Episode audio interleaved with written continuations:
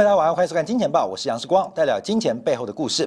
好，我们看到这个全球股市啊，在出现了黑色星期五，特别是今天礼拜五，亚洲股市全面性重挫，包括了香港恒生指数，包括日本日经指数，相信大家都知道，这个中场收盘是下跌了超过千点啊，已经非常久没有看到整个亚洲股市全面性的重挫。那当然，这个亚洲股市重挫之际，我们还是要回推，香港股市才在本周初。创下历史天量，韩国股市才在本月初创下历史天量。全球股市在创完历史天量之后，市场上出现了一个反转的变化。当然，现在主要归咎于是全球债券利率的大幅扬升。这个回想到我们在二月初在这个观察债券市场的时候，后面我们从后台的收视率就知道，你知道吗？这个从没有收视率。做到现在收视率爆冲，从没有点击数到做到收收视率的点击数大幅增加。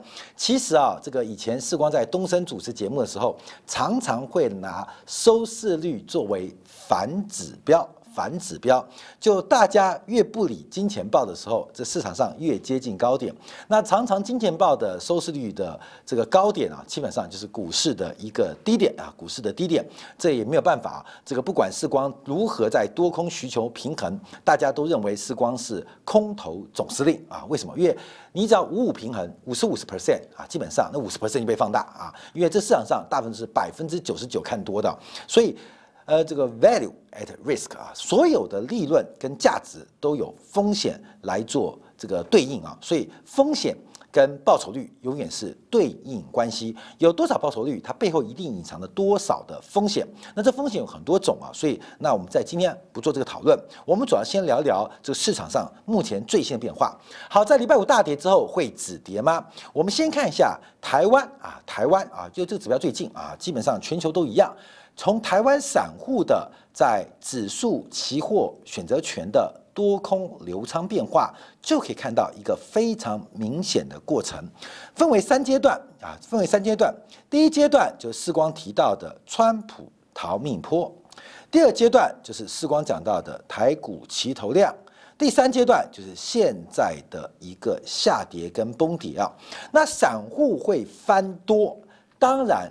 这个市场中一定是正反两面嘛，有人正面就有人反面，散户翻多就一定有人翻多空嘛，散户翻多就一定有人翻空嘛，尤其期权市场是一个零和交易，有一口多单就一口空单，有一口空单就一口多单，那散户是多单，那谁空单？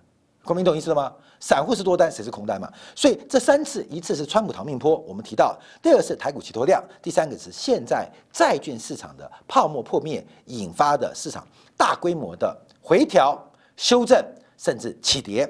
好，我们看到，在今天台北股市大跌之际，散户在昨天一度由多翻空，啊，留意风险哦。在今天大跌之际，有纷纷的开始进行低打加码跟摊平动作啊，甚至啊改变信仰，所以很多空单啊，在今天早盘开低之后就回补掉了。没有想到尾盘越跌越重，所以这个目前市场上做关注啊，这三波段，我再强调，川普逃命坡到台股起头量。躲得过初一，逃不过十五。立春红包变成了元宵红包，市场上正在启动新一波的一个行情跟发展。那今天台北股市大跌，一个很重要的是全球资金出现转向。今天台北股市的外资卖超高达九百四十四亿，这是创下历史上单日卖超最大的一天。那当然主要受到了 MACI 的这个全值调整，也是一个因素。另外一个就是全球股市开始起跌跟崩跌，所以今天啊外资的卖超创下历史记录，这也是史上见证时刻的时机来关注了。好，那我们开始提到利率变化啊，现在市场折利率的一个发展呢，大家开始慢慢关注。我们从零点八。从零点七看到零点九四，三度的一个挑战，第三度突破之后变成了百分之一，百分之一后过关斩价百分之一点一，百分之一点二。啊，这个做直利率啊就跟做收视率一样，从原来的零点七，大家讲时光，你不要害飘害人，不要吓人。到了零点九四，我们那时候划线说这是一个很重要的反压，可能会被突破。突破之后来了百分之一的心理关卡，上上仍然漠不关心。到了百分之一点一，百分之一点二，到了百分之一点三，上上开始关注美国殖利率飙高跟债券市场泡沫破灭的一个影响。所以昨天殖利率晚上一度高达突破了百分之一点六。我们要注意到，因为这个利率爬升速度啊，它不是高，而是快。它不是高，而是快。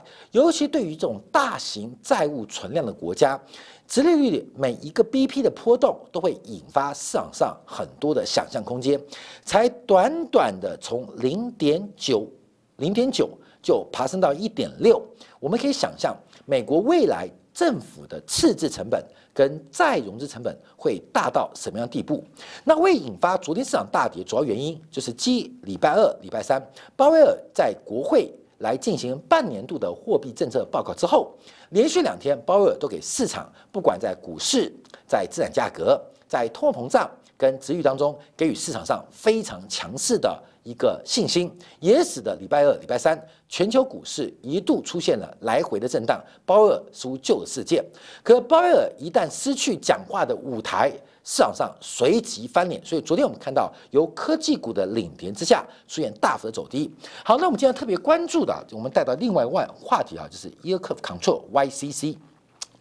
先看价格啊，这个美债的殖利率昨天是来到了最高一点六一四 percent 啊，百分之一点六一四。尾盘做拉回，为什么有股票崩盘的嘛？所以很多的闲余资金开始逢低来承捐。债券价格啊，大家涨快追跌爱接啊，各位看，这是十年期国债期货的价格。那这几天，这是美国国债哦，这是美国国债哦。你看到这几天跌成什么个样子啊？这跌到美国国债跌这个样子，我们之前画过月线给大家做观察。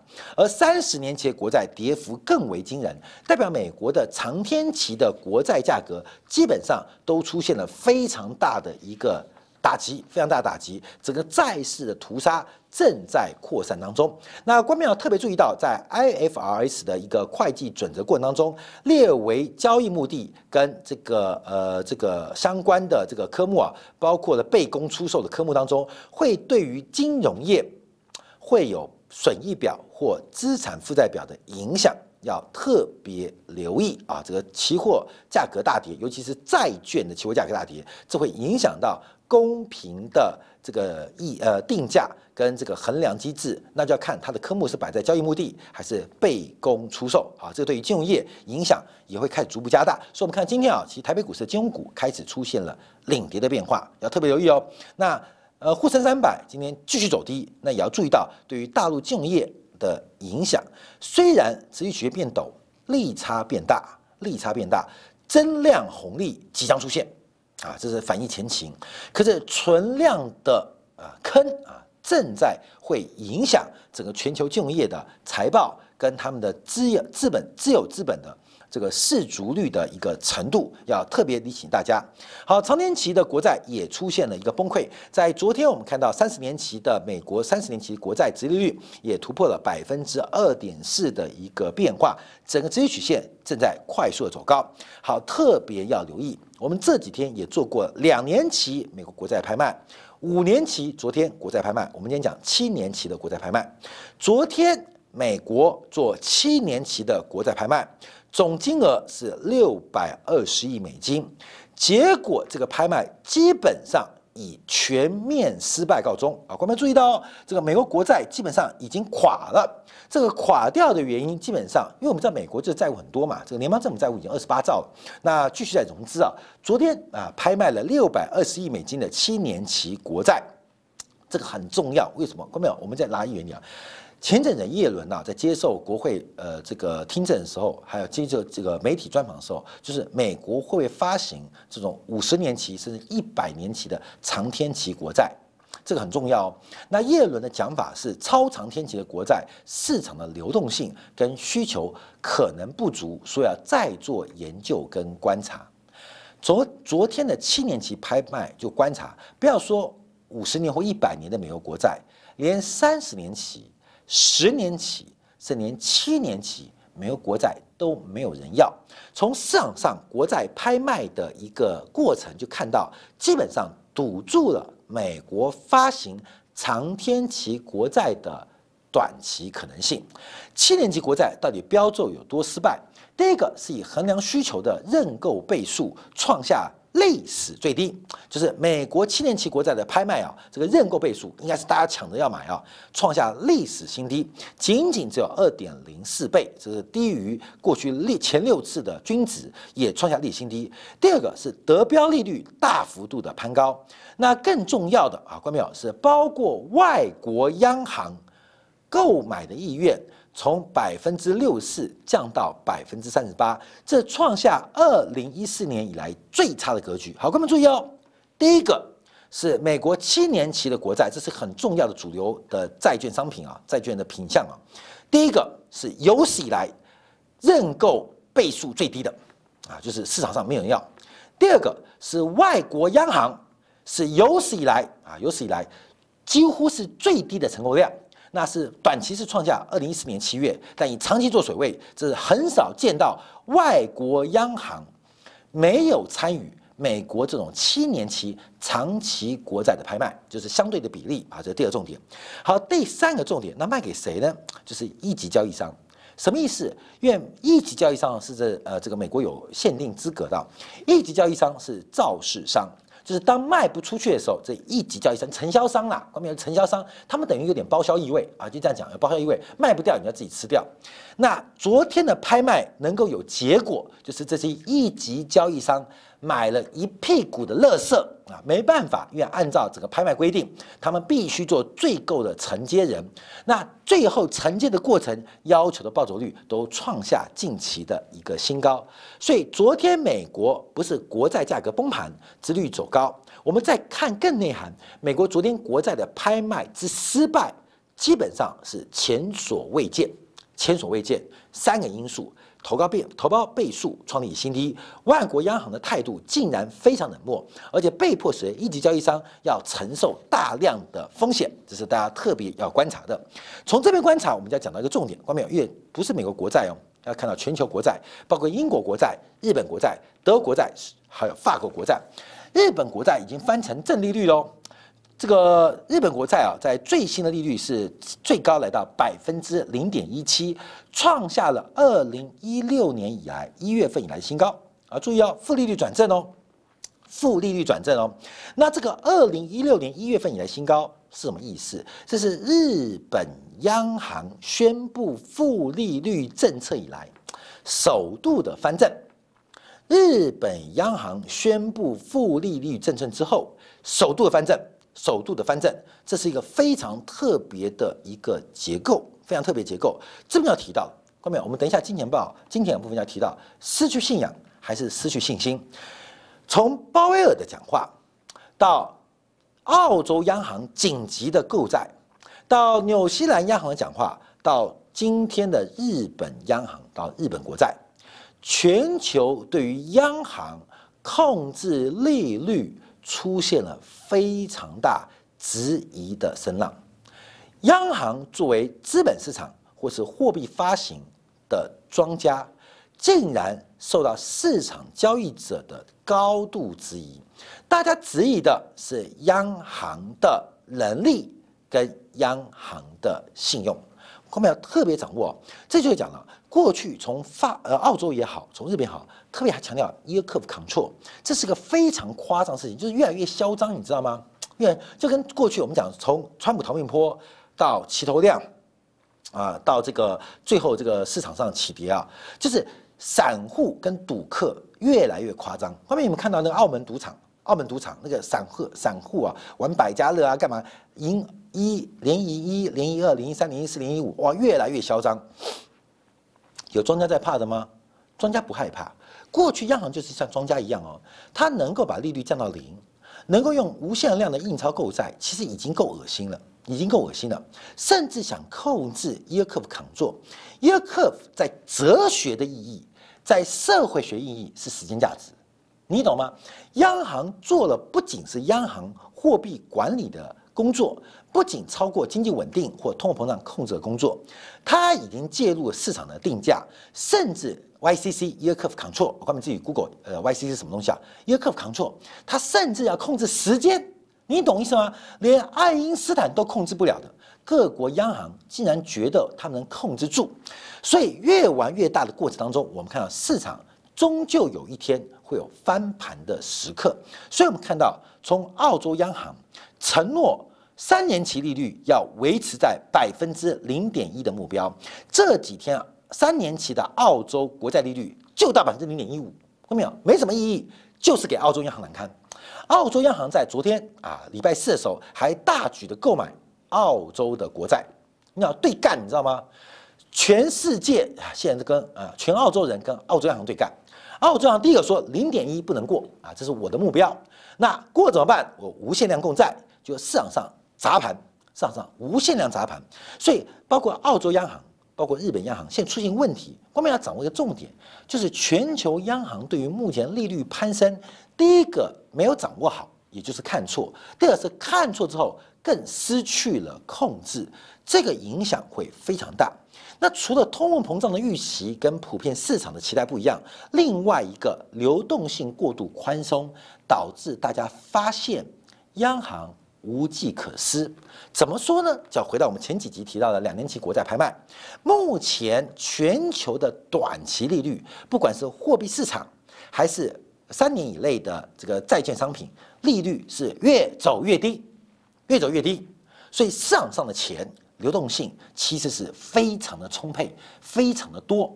可是中长天期的债券商品或固定收益商品却出现了报酬率要求大幅走高。价格大幅走低的变化，也就是央行其实印了很多钞票，可是市场不吃这一套，全市场不缺钱，不缺钱，缺乏的是对央行像过去几十年来的信心跟盼望。缺乏的信盼望，那缺乏信盼望，一个是通货膨胀的预期，另外是等一下我们今天来讲的政治面的因素。所以现在这个市场上的变化，这个债券利率会弹多高，没人知道。可能短线上很多从股市逃窜的资金就会来摸底债市。可是很重要的是这一波的本质，第一个是通货膨胀已经发生，而且通货膨胀的持续性，央行跟市场上的关注不一样。第二个就是各国的投资人或全市场投资人对于 YCC 对于央行的控制性出现了巨大的一个怀疑的态度，这是目前市场上所发展的一个过程。所以，我们看到不仅美国国债大跌，包括了欧洲从英国、德国国债大跌，甚至过去长期做 QE。长期负利率的日本国债也大跌，它们大跌发展使直率曲线、直利率的变化一个变动，而且大幅跳高。关键讲，英国去年耶诞节前，十年期国债收益率才百分之零点一六六啊，这才百分之零，现在是百分之零点七八六，这爬升了，爬升了五倍到六倍的数字啊。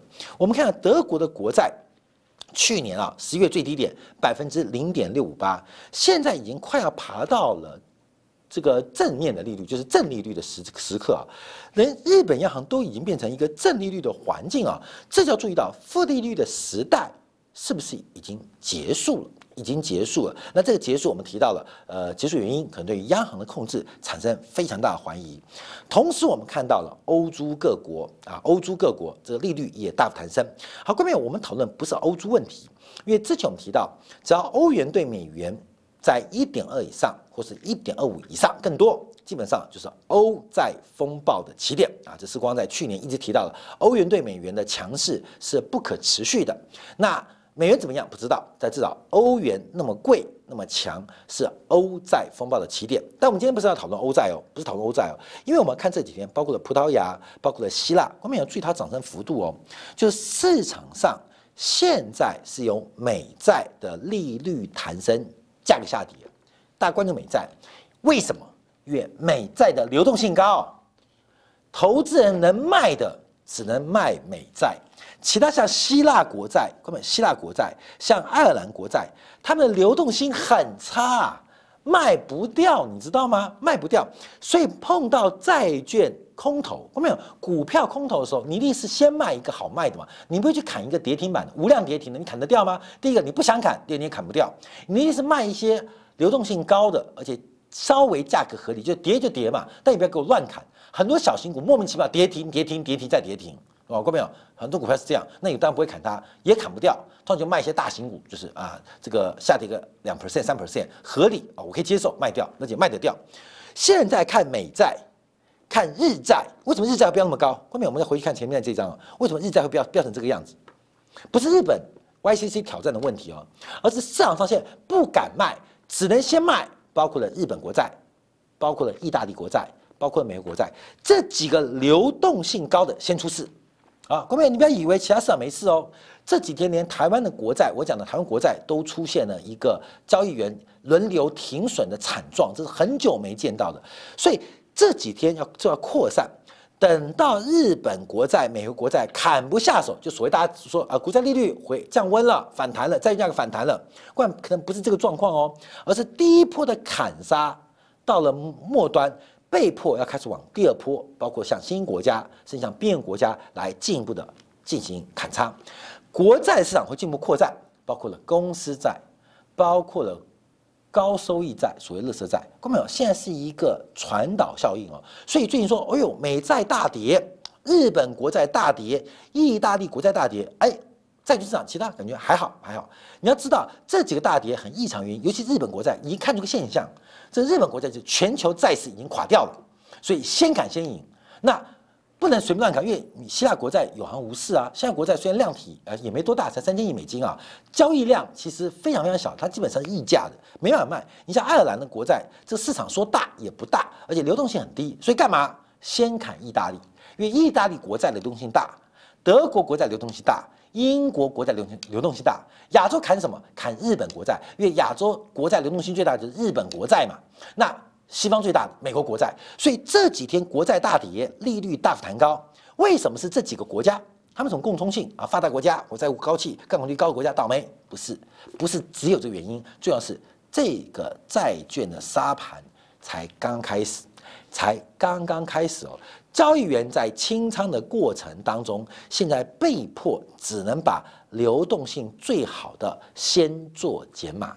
那至于其他流动性差的，各位，你说希腊国债现在百分之一点一二嘛，其实还好啊。其实好，你看，各位看这张图，你看在一点一二，其实还好嘛，没有标很高啊。你看西班牙国债是百分之零点四八六，也还好吧。哦，虽然已经谈很多了，什么原因？所以他们有行无市，所以现在的价格并还没有反映全球债券市场熊市跟牛市泡沫终结的发展。